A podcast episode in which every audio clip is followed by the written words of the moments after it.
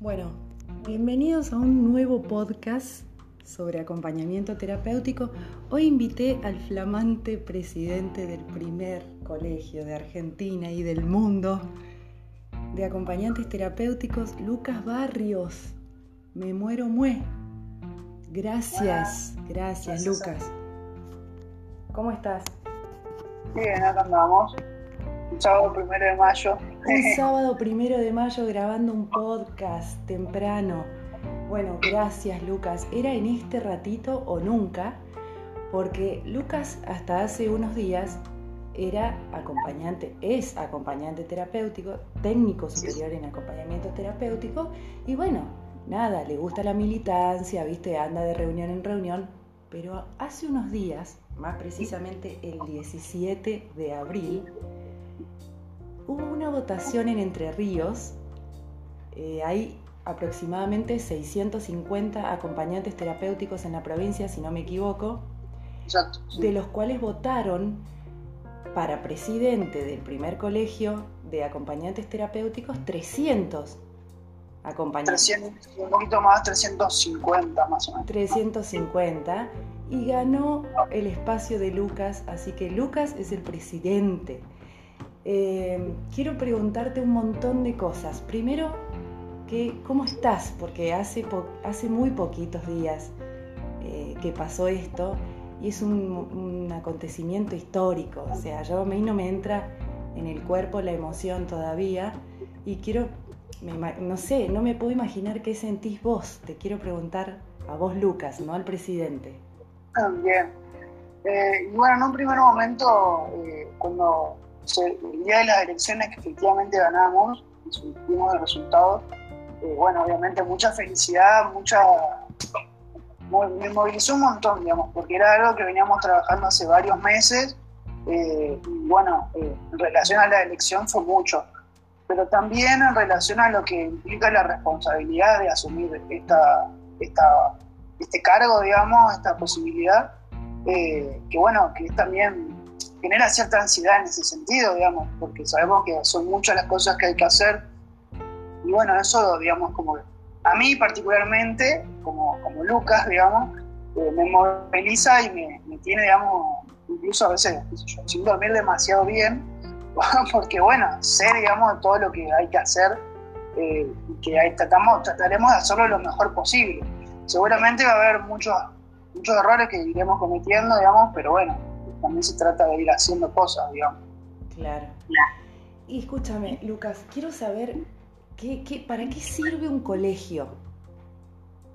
Eh, porque viste que hay como, eh, no sé si, bueno, un poquito es un mito y otro poquito este, es verdad, que muchos profesionales otras disciplinas se quejan de sus colegios, ¿viste? Dice, eh, el colegio no me representa, me cobra una cuota, tengo que estar poniendo un montón de plata todos los meses fui, le, le, pedí asesoramiento, le pedí, no me dan respuesta, mando mail, no me contestan, viste, está todo eso. Entonces, quiero saber, en primer lugar, ¿para qué sirve que una profesión tenga un colegio profesional? Bien. Sí, el colegio profesional lo que va a hacer es representar jurídicamente a una profesión puntualmente. Eh, para poder representarla tiene que emitir algún tipo de reconocimiento que es la matrícula en este caso, la matrícula profesional. Eh, esa matrícula profesional te va a habilitar para ejercer la práctica, digamos. En ese sentido, el colegio, los colegios lo que hacen, digamos, es tomar la potestad de una práctica para poder eh, habilitar o no esa, esa, práctica en sí misma como, como, actividad social, digamos, y como actividad laboral. Entonces, en algún punto, es cierto que eh, los colegios, en su gran mayoría, eh, por ahí pierden, digamos, ese eje eh, y terminan institucionalizando demasiado muchos pasos, o sea, burocratizando muchas cosas, y eso, digamos, es un, problema a la hora de, bueno, insertarse laboralmente. Sabemos que, por ejemplo, acá en Entre Ríos, uno de los colegios con los que más o sea, con, los que más llegada tenemos, el COPER, el Colegio de Psicólogos, y bueno, los, psicólogos que, bueno, en realidad la mayoría, los trabajadores sociales, los psicólogos, todos, cuando, eh, egresan y tienen que empezar a ejercer, tienen que pagar una matrícula muy alta, de, para poder empezar a trabajar. Entonces, capaz que si no tienen pacientes o no tienen un acceso laboral inmediato, no hay manera, digamos, de poder pagar eso y se terminan endeudando, digamos, estos profesionales. La idea de este colegio, del colegio ATES, al menos la nuestra, eh, es que esas cosas no pasen. También tenemos, digamos, la, la, fortuna, por decirlo de algún modo, de que es una institución que no existe hasta ahora. Entonces, eso también eh, complejiza mucho más todo, porque nosotros tenemos ciertas propuestas para el colectivo AT, pero eh, esta institución no existe, entonces lo primero que tenemos que hacer es crearla, digamos. Eh, claro, crearla. Bueno, pero en definitiva entonces también ustedes o como colegio, no sé, monitorean el desempeño de la T. Por ejemplo, si yo me entero que una T eh, de Entre Ríos eh, se está mandando cualquiera, ¿puedo ir al colegio de Entre Ríos y decir, che, vengo a denunciar a este acompañante? ¿Y ustedes monitorean eso o cómo es? Sí, exacto. El colegio tiene tres órganos fundamentales. La Asamblea de Profesionales, que constituye a todos los AT, digamos, del colegio, el Consejo Directivo, que es donde yo estoy, digamos, donde estoy como presidente, y el Tribunal de Disciplina. El Tribunal de Disciplina es el encargado justamente de velar por las buenas prácticas del acompañamiento terapéutico en este caso. Para eso, una de las primeras cosas que va a tener que hacer este tribunal es crear un código de ética donde justamente se hable de cuáles son las incumbencias, cuáles son las las cosas que puede hacer una T, cuáles cosas no puede hacer una T, y también este, hablar de las sanciones disciplinares, disciplinarias. El colegio tiene también la potestad de poder disciplinar, o sea, tomar decisiones disciplinarias para justamente estos casos. Claro. Bien.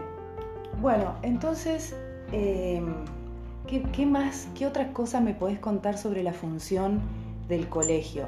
Em, yo leí que en campaña en campaña, ¿eh? no va a ser como los políticos, que prometen, prometen y después no hacen. Confío en vos. ¿eh? En campaña, una de las propuestas era elaborar un documento eh, legal, como así, no sé, o con fundamentos legales, para que un acompañante pueda usar o pueda venir a pedirles a ustedes a la hora de reclamar la demora en los pagos eh, que una obra social le tiene que hacer un acompañante por sus servicios, ¿no? ¿Esto qué onda? ¿Está elaborado? ¿Lo van a hacer? ¿Cómo es?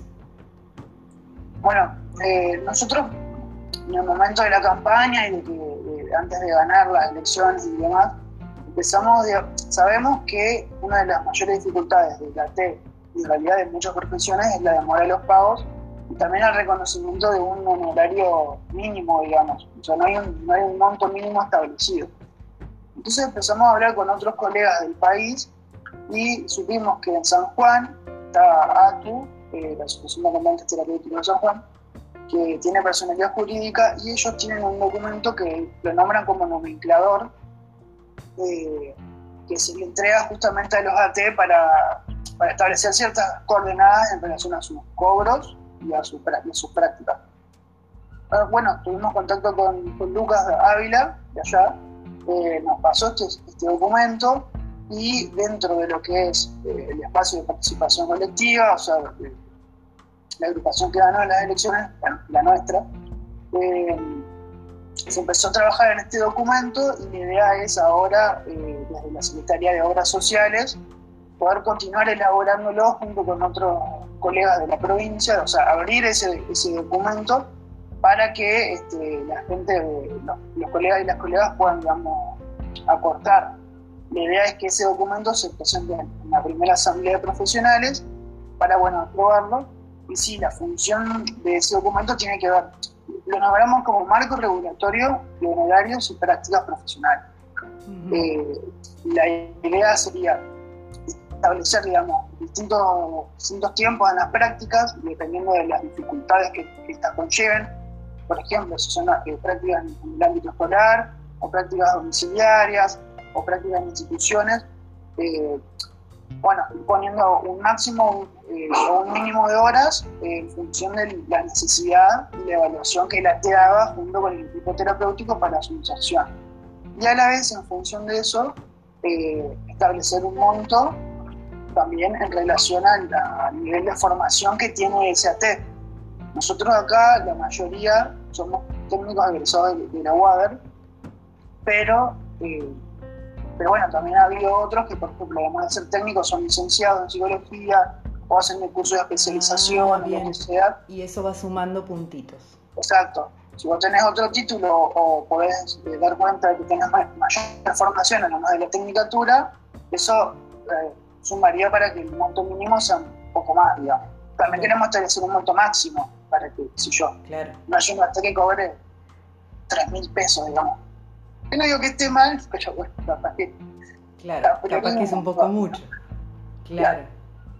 Bien, bueno, ay Dios mío, es una emoción. Mira, estoy tratando de manejar la, el cholulaje que siento, porque Claro, porque viste, Lucas Barrios, eh, para mí es un colega hasta hace días, es un colega que yo tenía en el, en el chat, ¿me entendés? Con el que hablo casi todos los días, este, eh, discutimos muchas veces eh, sobre acompañamiento terapéutico y resulta que de un día para el otro es, ahora es el presidente del primer colegio del mundo de acompañantes terapéuticos, entonces tengo que manejar el cholulaje.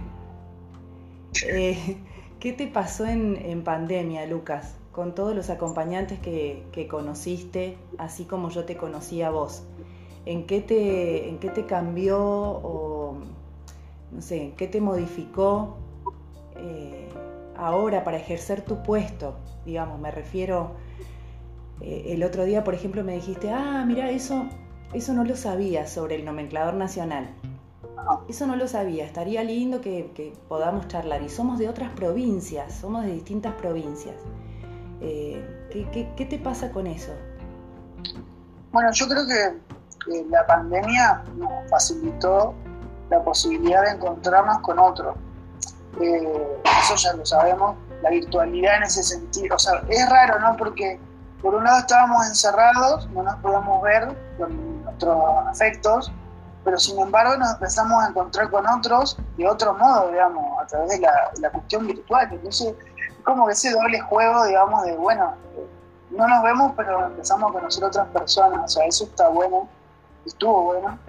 Eh, y eso también nos permitió, sobre todo con lo que es la T, eh, nada, conocer la realidad del acompañamiento terapéutico en todo el país. Eh, saber que, bueno, no, bueno, Entre Ríos, digamos, tiene sus particularidades, pero recordémonos que es Entre Ríos porque es una isla y en algún punto eso también hace, digamos, a, la práctica. O sea, hoy la práctica de la Entre Ríos es un poco una isla también en relación al resto del país. Entonces yo creo que la virtualidad nos posibilitó conocer, no dejar de ser una isla, empezar a tirar puentes para otros lugares bueno, así poder ir conociendo la formación y las legislaturas de las legislaciones, digamos, en distintos lugares del, país. Y también eso, digamos, poder pensar de otro modo el acompañamiento terapéutico. Yo hace un año o dos años atrás pensaba que, bueno, lo voy a decir, en Terrier era una muy buena, una, un muy referente relacionado a la, práctica de la T, no terminaba de entender por qué el resto del país no podía o no tenía esta historia que sí tenemos acá. Capaz que no lo puedo entender todavía, sí creo que, tiene que ver con la historia particular del, acompañamiento acá, eh, pero bueno, creo que, hay que luchar, digamos, justamente para que, este, eh, por ejemplo, en relación al colegio, el colegio también tenga una voz importante en lo que va a ser la legislación de la ley nacional, porque como decía hoy, políticamente el colegio representaría a todos los AT de Entre Ríos. Entonces ya es un actor más que válido para ir a decir, bueno, nosotros como representantes de, estos AT queremos que queremos estar en la discusión y bueno y, ver qué podemos aportar nosotros digamos desde nuestra historia desde nuestro lugar para todos los AT del país capaz que no sé creer, creérmela mucho y que se va a poder hacer pero bueno me parece que es necesario. Y es que son momentos de, donde uno si pierde la esperanza, yo no sé, dedícate a otra cosa, porque realmente todos los cambios que están sucediendo, eh, no sé si gracias a la cuarentena, pero yo creo que gracias a, encontrarnos, eh, viste, uno se motiva y quiere hacer reuniones y quiere charlar y quiere armar no sé qué y quiere armar esto otro y hay un montón de espacios y cosas que están sucediendo, libros que están apareciendo. Eh, de hecho, antes de esto, Lucas, creo que tu nombre empezó a circular por tu escrito sobre preencuadre, que lo pueden encontrar en la Plaza T. Eh, así, así conocí tu nombre, Lucas. Sí. junto a, tu pimpi, al Fede Gómez, que bueno, son los pimpineles del acompañamiento terapéutico. Ellos hacen todo juntos, excepto algunas cositas. Eh, pero escribiste un, ensayo, se puede decir, sobre preencuadre en acompañamiento terapéutico, que está muy bueno. Léanlo para el que no lo conoce. Y bueno, te escucho decir que, que no entendés por qué en el resto del país no sucede lo que sucede en Entre Ríos. Te quiero preguntar cuál crees vos que es esa característica que tiene la historia del acompañamiento en Entre Ríos que no hay en otros lados. ¿Qué, es lo, qué, pasa en Entre Ríos? ¿Qué estuvo pasando que en, el resto del país no pasó? Yo creo que la carrera de, AT este año cumple 20 años en Entre Ríos. Entonces eso ya es una, en una universidad pública. Eh, en una universidad pública además tiene, bueno, yo, nada, la UADER es mi segunda casa, o sea, es como, nada, la tengo adentro del corazón, digamos, adentro del corazón y afuera. Y, bueno, la UADER tiene la, particularidad de que... Pará, vamos a decir, UADER es Universidad Autónoma de Entre Ríos. Exacto, sí. Eh, bueno, eh, la, la UADER tiene, digamos, la particularidad de que está tiene mucho acceso territorial, digamos. O sea, vamos a encontrar la WADER no solamente en Paraná, sino en distintas localidades y departamentos de la provincia. Concordia, Concepción del Uruguay, La Paz, Federación, Federal, bueno, está desparramada por toda la provincia. Entonces eso habilitó, digamos, a que muchos estudiantes, que incluso eran eh, primera generación de, de universitarios en su familia, yo soy uno de ellos, digamos, eh, haya podido tener acceso a esa universidad pública, a, un estudio, digamos, gratuito. Eh, y bueno, eso, digamos, facilitó también eh, en estos 20 años a que haya mucho acceso a, la carrera de AT, digamos, y al empezar a ingresar a estudiantes y recibirse, eso fue generando un cuerpo, digamos, de profesionales y se pudo empezar a organizar porque, bueno, pudo entender pudo hacerse cargo de la profesión en algún punto con sus dificultades, digamos, de, bueno, de hace 10 años o 15 años atrás, y no es el mismo egresado que ahora, digamos, eso ya lo sabemos, lo podemos hablar en otra ocasión. Pero bueno, eso también hizo, digamos, me parece que se pueda empezar a organizar la cuestión profesional. Eh, el título en 2005 tuvo reconocimiento nacional la TED, acá. Eh, se, agregó al acompañamiento terapéutico a la carrera de, ejercicio sanitario de la profesión, digamos. O sea, fueron un montón de, situaciones históricas, hechos, hechos cortos, digamos, o, chicos, digamos, pero que a la larga, digamos, ayudaron a que lleguemos a este momento de la constitución del colegio. Entonces yo creo que esa historia, digamos, ese recorrido histórico, hubo un cambio de plan también eh, en 2014. Eh, entonces, bueno, es como que hubo muchos movimientos institucionales eh, y políticos que permitieron que eso llegue al colegio y que hace, creo, esta diferencia en relación al resto del país. Sí. Eh, Ahora, vos me decís, eh, claro, porque atrás de todos estos acontecimientos, por supuesto, hay movimiento, hay gente que se junta y dice, che, yo quiero cambiar esto o quiero mejorar esto y luego empuja para que suceda, ¿no?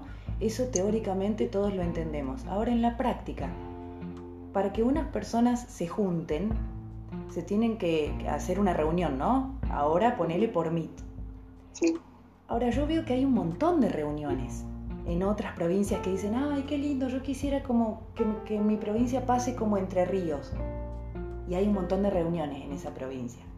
¿Qué pasa? ¿Qué, qué tiene que pasar en una reunión para que produzca algo, para que luego se pase a la acción? Porque reuniones, todos tenemos reuniones, ¿no? Pero ¿qué pasa? Tiene que tener una forma esa reunión para algo, dame un tip este, de reuniones productivas, porque yo veo que hay mucho meet, mucho meet, mucho nos juntamos, mucho nos juntamos, pero no queda nada. Es como que nos juntamos a charlar nomás. Claro, el tema es empezar a tomar decisiones, digamos, o sea, que es lo más difícil, porque a veces uno cree que, que todos tienen que estar de acuerdo y bueno, obviamente que lo, ideal sería que todos podamos acordar en algo, pero cuando no se llegan esos acuerdos, me parece que hay que decir, bueno, a ver, ¿qué podemos acordar que no? Y a partir de ahí empezar a pensar objetivos a corto plazo. Yo me imagino, por ejemplo, en relación a la constitución del colegio, de, de este modo. Eh, con el tema de la ley nacional me parece que tiene que ser así. Bueno, ¿cuál es el objetivo a corto plazo que nos podemos poner? Bueno, definir eh, para la ley lo que va a ser el AT. Perfecto, bueno, definimos eso. Si no se puede definir, bueno, ir pensando, digamos, algún, algún mecanismo democrático que nos permita, digamos, avanzar, porque si no nos quedamos también en la misma de, de bueno, reunirnos, reunirnos, reunirnos y si no definir nada. Y también me imagino que tiene que ver con algo de asumir el compromiso, ¿no? Porque, digamos, podemos decir, sí, el objetivo a corto plazo es tal cosa. Bueno, habría que hablar con tal persona. ¿Quién se ocupa de esto? Nadie. Nadie. Entonces, si no asumís el compromiso, eh, ¿viste? ¿Quién va a ir a hablar con ese contacto que necesitas para tomar acción, para pasar a la acción? Es como, o todos nos comprometemos, ¿no? Sí, yo puedo, yo puedo, y después eso queda en la nada, nunca lo hice. Eh, se, se, disgrega el grupo porque dice, eh, pero quedamos en la reunión, ¿qué tal cosa? Es muy difícil eh, un movimiento, ¿no? que se produzca movimiento. Reunirse creo que es más fácil, pero que haya movimiento, eh, ¿cómo, lo viven esto ustedes? ¿Sucede también eh, en el caso de ustedes para armar el colegio y para que se pase a la acción? ¿Pasó esto? En un primer momento sí. Cuando se aprueba la ley en diciembre, bueno, fue como, yo ahí fue como exploté de la emoción, digamos, y empecé a hablar con colegas para decir, bueno, hagamos una lista, pensemos en una agrupación, bueno, empezamos a hacer todo, toda esa cuestión, ¿no? Y ese primer momento estábamos todos muy movilizados porque a, todos nos afecta, digamos, directamente la ley. Eh, y muchos dijeron, sí, sí, vamos a hacerlo, vamos a hacerlo, vamos a hacer. Después medio que en el verano se pinchó por la cuestión de las vacaciones, bueno, la fiesta ahí medio pero fines, mediados de enero pudimos retomar y, bueno, fue también con esta lógica. Bueno, a ver, en el grupo teníamos, eh, no sé, 80 personas de Entre Ríos, que es un número súper interesante teniendo en cuenta que son 300 los que fueron a votar, ¿Y sí? ¿Y sí? Eh, pero bueno, obviamente los 80 no iban a estar poniendo el cuerpo a full y eso uno lo tiene que saber también cuando está en estos lugares, digamos. Entonces lo que, lo que terminamos haciendo fue decir, bueno, a ver, ¿quiénes son los que se van a comprometer para poder tomar la posta de algo y, no, nos podamos empezar a organizar?